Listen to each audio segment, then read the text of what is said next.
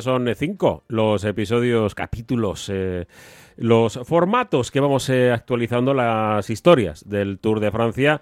Y vamos con una de esas figuras en las que, mm, pues eh, siempre, yo creo que ha habido más o menos un, un entente en el que se coloca como uno de los grandes de verdad. Quizás en el previo Anquetil y sobre todo Dimerx fueron los más grandes hasta que llegó eh, pues eh, Inol. Así de claro. Eh, Beñat eh, Gutiérrez. Puede ser, ¿no? El primer gran gran. Eh, es efectivamente otro de los grandes y otro de los corredores que aporta muchas cosas en términos de personalidad, ¿no? Estamos ya aquí entrando en un territorio en el que muchos oyentes seguramente pueden aportar incluso más que nosotros mismos, ¿no? Que Incluso poco- con, con recuerdos que es Claro. de los que se quedan para siempre. Eh, y en ese sentido, eh, Bernard Hinault tiene toda una serie de, de jornadas míticas y de momentos de, bueno, pues eh, de romper con las normas, de romper con lo que era la táctica del equipo a unos niveles que ahora serían bastante extraños de, de ver. Eh, un tipo mm, con una personalidad arrolladora, un tipo, además siempre aparentando estar enfadado, ¿verdad? Eh, en el caso de Bernard Hinault, eh, rara vez es la, o rara es la imagen que le vemos eh, con ese sufrimiento, sino más bien siempre un rostro de enfado sobre Hmm. la bicicleta, un rostro de, de cabreo y de que no te quieras meter en su camino. De hecho, y bueno, pues yo creo que esto es una imagen también eh, muy curiosa, Bernard Hinault dejó un momento eh, llamativo cuando en un momento dado, no fue en un Tour de Francia en este caso, sino eh, fue en una París-Niza, bueno, pues se encontró eh, con una serie de, de manifestantes, ¿no? Eran trabajadores de un astillero. Y entonces lo que hizo el tejón, que así es como se le apodaba, fue bajarse de la bicicleta y liarse a porrazo limpio con los manifestantes que estaban cortando la carretera. Que esto ya de por sí dice mucho del personaje, eh, sobre todo porque, bueno, pues eh, normalmente eh, los trabajadores que están en huelga suelen despertar, salvo algunas profesiones eh, que usted menciona, ¿no? Podríamos Sí. decir, ¿no?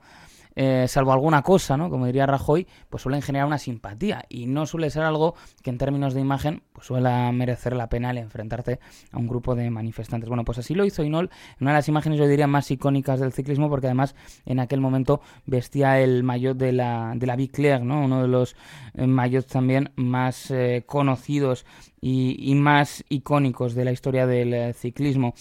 Eh, hablamos de un tipo, como digo, con una personalidad muy fuerte y que además estuvo su era es una era en la que se enfrenta a diferentes amenazas. Así como otros grandes campeones eh, han eh, tenido la, oportunidad de eh, tener una, una némesis muy definida. En el caso de Inol, él al final hace frente a diferentes generaciones de corredores y bueno, pues a diferentes figuras que fueron, eh, eh, fueron sus protegidos hasta que se convirtieron en corredores que le podían hacer sombra y a partir de ahí, claro, cambiaba mucho la, la relación. Y esto eh, se veía, además no le importaba que fueran de su nacionalidad, que vinieran de, de ultramar, podemos decir, sino que Inol solo creía en la victoria y la estuvo persiguiendo hasta el final, incluso hasta cuando ya mm, pues parecía evidente que, que no podía conseguirlo. Mientras respire, atacaré. Una de esas frases eh, tan rotundas de del último vencedor del Tour de Francia francés. Mm, mm, yo creo que cuesta incluso, eh, igual pasan años de, de la grabación de, de este podcast y, y seguimos con, con la frase siendo Claro. todavía eh, útil. quería ser un poco malo y iba a ir por ahí también, ¿no? Eh, en el sentido de, bueno, si queremos jugar durante cada verano Hmm. a recuperar esta historia del Tour de Francia, a lo mejor Nos la hay, otros, jugamos. hay otros aspectos en los que vamos a tener que hacer labores de edición, tratar de imitar de la mejor manera posible la voz de nuestros yo jóvenes, pero viendo cómo está la situación en el ciclismo francés al momento de grabar este episodio, pues creo que va a ir para Sí. largo. Em, sobre todo porque em, tiene que salir un auténtico fuera de serie. eh, tiene que salir un corredor de unas características que hace mucho que no tiene el eh, ciclismo francés. Y tiene que ser alguien además con unas espaldas muy, pero que muy anchas para soportar esa presión de ser el siguiente francés que puede ganar el Tour de Francia, ¿no? Mm.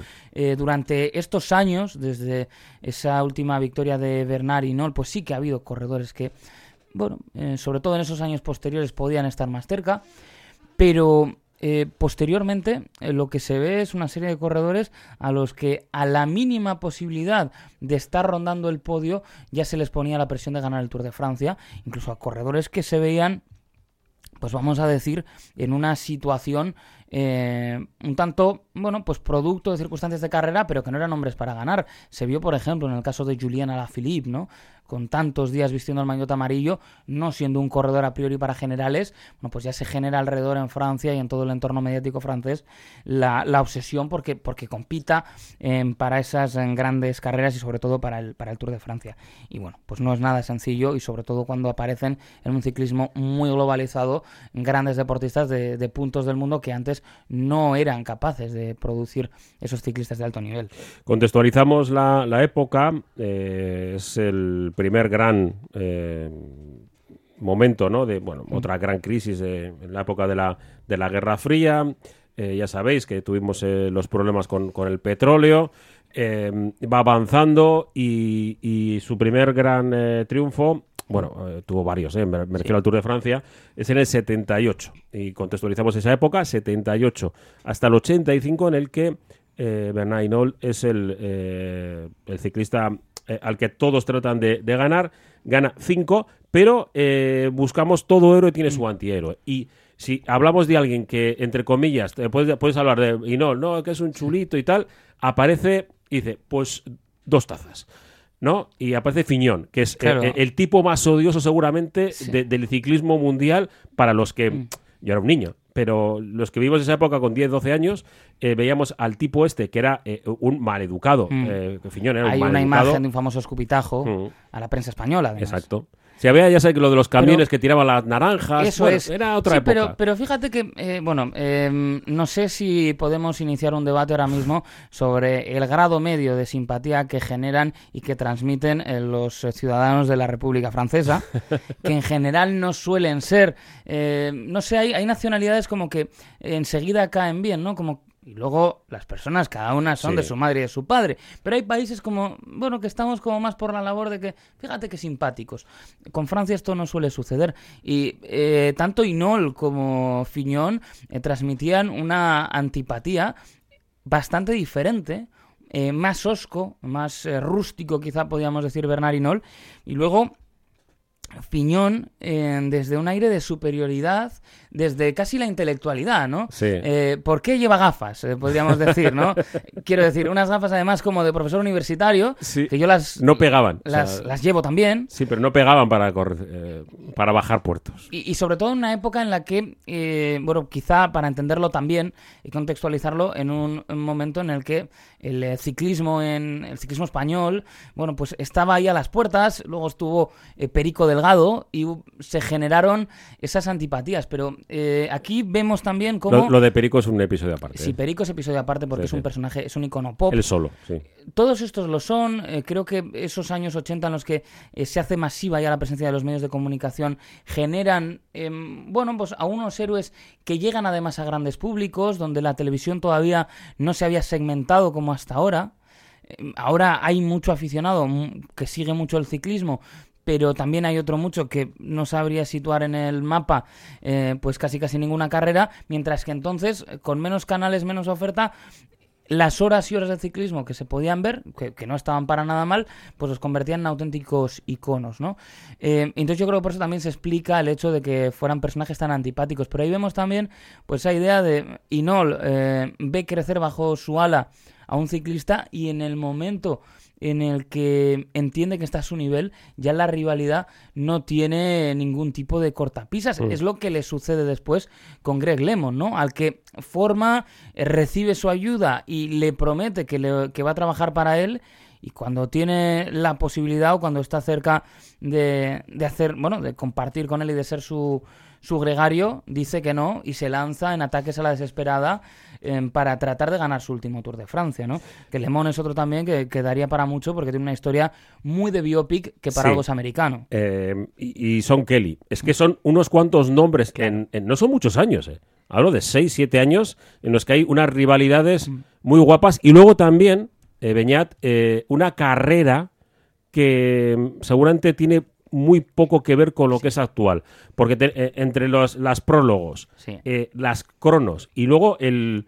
Hay, eh, hay algunas que, bueno, este será para el, para el siguiente, en el que perder un Tour de Francia en París, claro.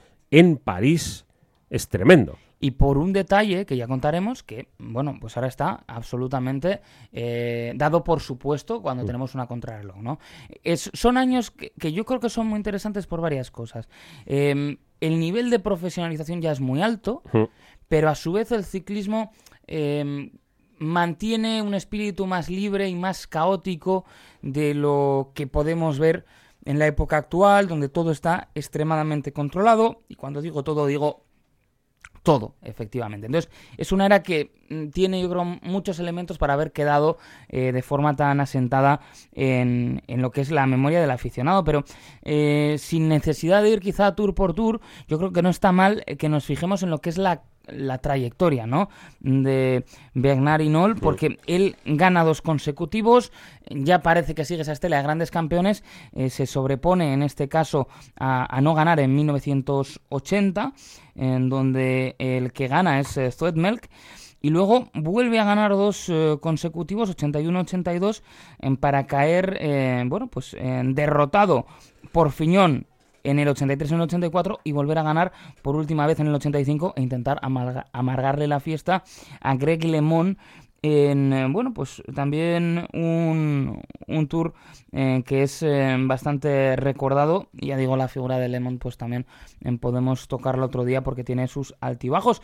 Pero es que luego no es un corredor tampoco que se especializara. Quizás esa ultra especialización sería progresiva, llegaría después, ya con bueno Miguel Indurain que medía más, que de ahí viene también su eh, su bueno pues enemistad, vamos a decir, o, mala, mala vibra con la vuelta.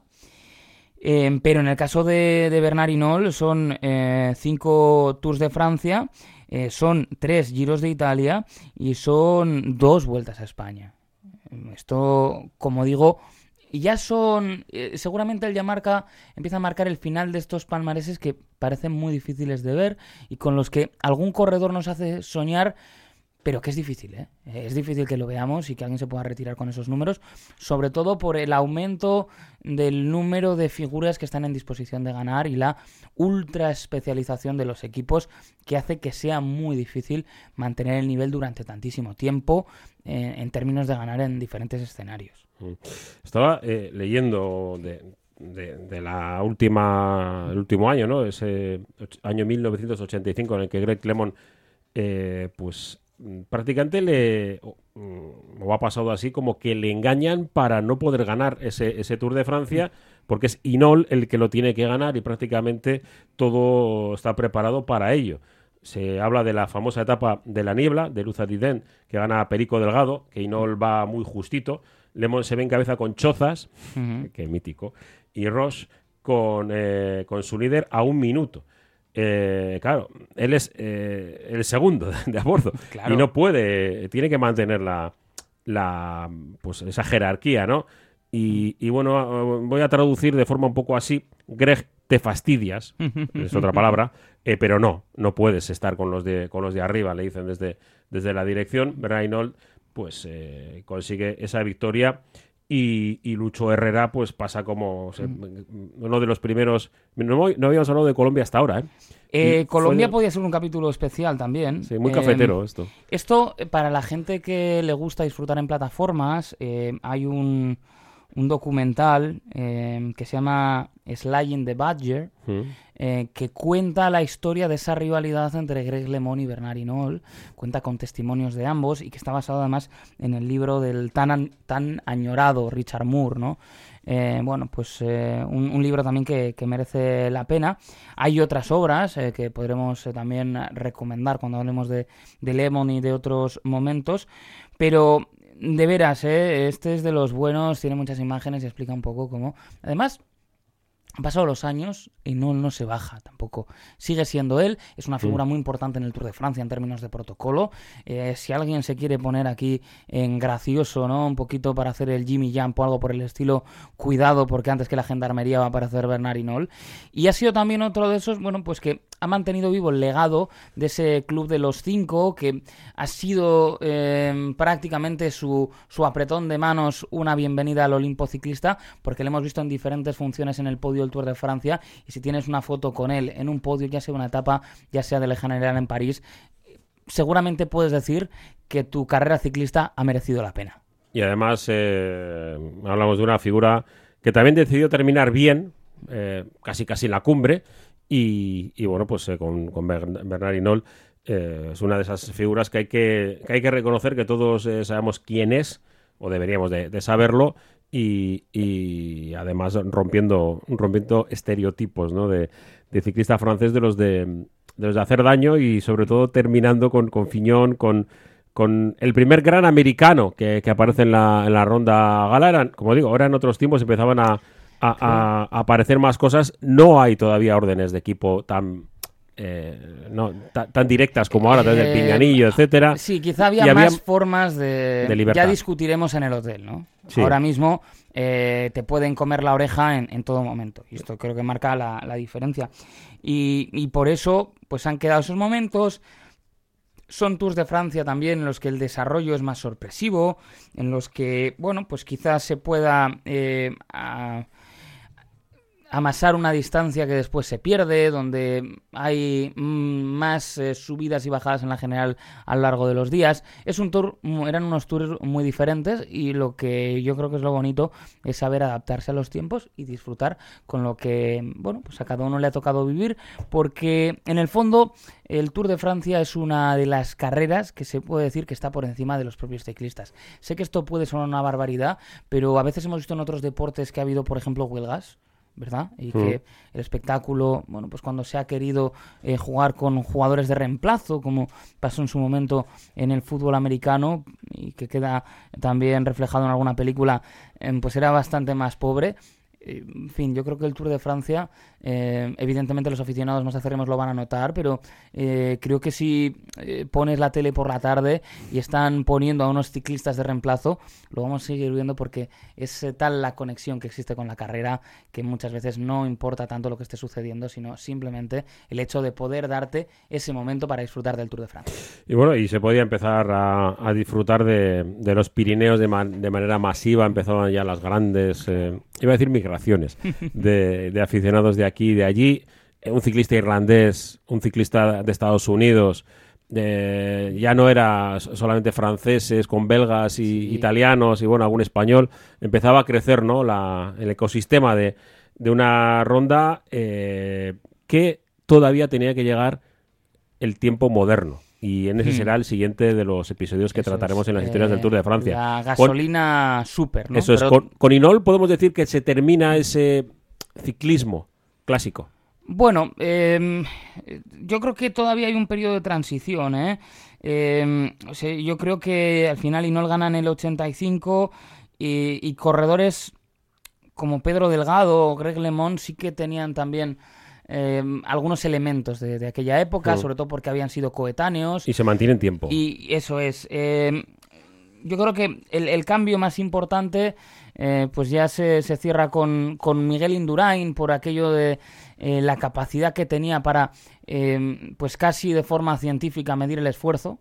Pesar de que luego, esto lo decimos desde, desde la actualidad, pero cuando vas día por día ves también que, había otros momentos más eh, caóticos y más salvajes y sobre todo, ¿no? Pues ya cuando llega esa época ahora proscrita de Lance Armstrong es cuando yo sí que creo que, tenemos el ciclismo actual no lo digo en términos eh, de dopaje, que por suerte es una época que, ha quedado bastante atrás, pero sí en términos de las grandes organizaciones, de mm. los grandes equipos y del intento por controlarlo todo, a pesar de que en ese punto, pues las herramientas que, se utilizaban eran mucho más salvajes. Fíjate que yo, eh, mi época de mayor cariño mm. al Tour de Francia viene hasta, hasta Indurain. Claro.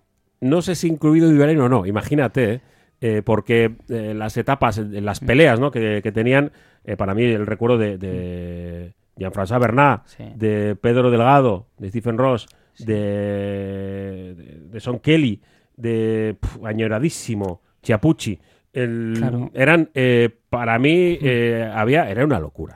Sí. Era una locura porque no había un líder absolutamente sólido que llega con Indurain y en el que algunos decíamos que empezó el tour del aburrimiento. Claro, es que iba a ir por ahí.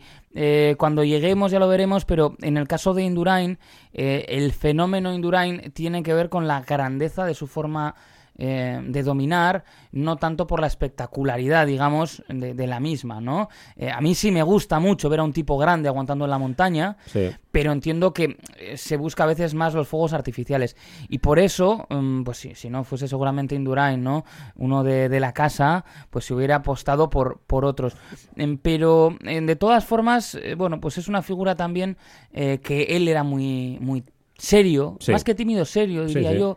Mira, no, no voy a traicionarle porque no sé si esto lo ha dicho él en público alguna vez, pero yo hablaba con un escritor em, y un poco ya sabes que sacaba un libro sobre el landismo y demás, y él decía que claro, que es que la biografía de Indurain podría ir en una hoja de Excel.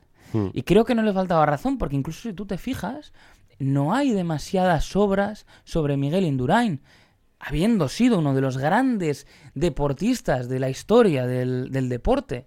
Bueno, pues hay alguna obra de su momento, de estas más inmediatas.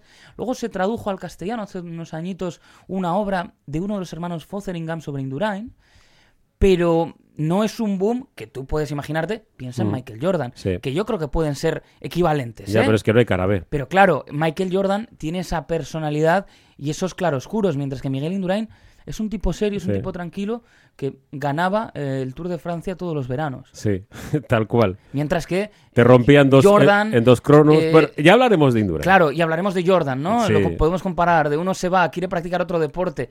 Bueno, pues Hmm. yo creo que eso también eh, explica por qué estos también eran muy interesantes, porque eran personalidades, oye, y lo- no lo digo como una crítica a Indurain, pero aparentemente, o en lo que expresaban hacia afuera, más complejas, más tormentosas incluso. Bueno, dejamos la época, eh, la década de los 80, ese arranque de los 80 con, bueno, eh, con Bernard Hinault.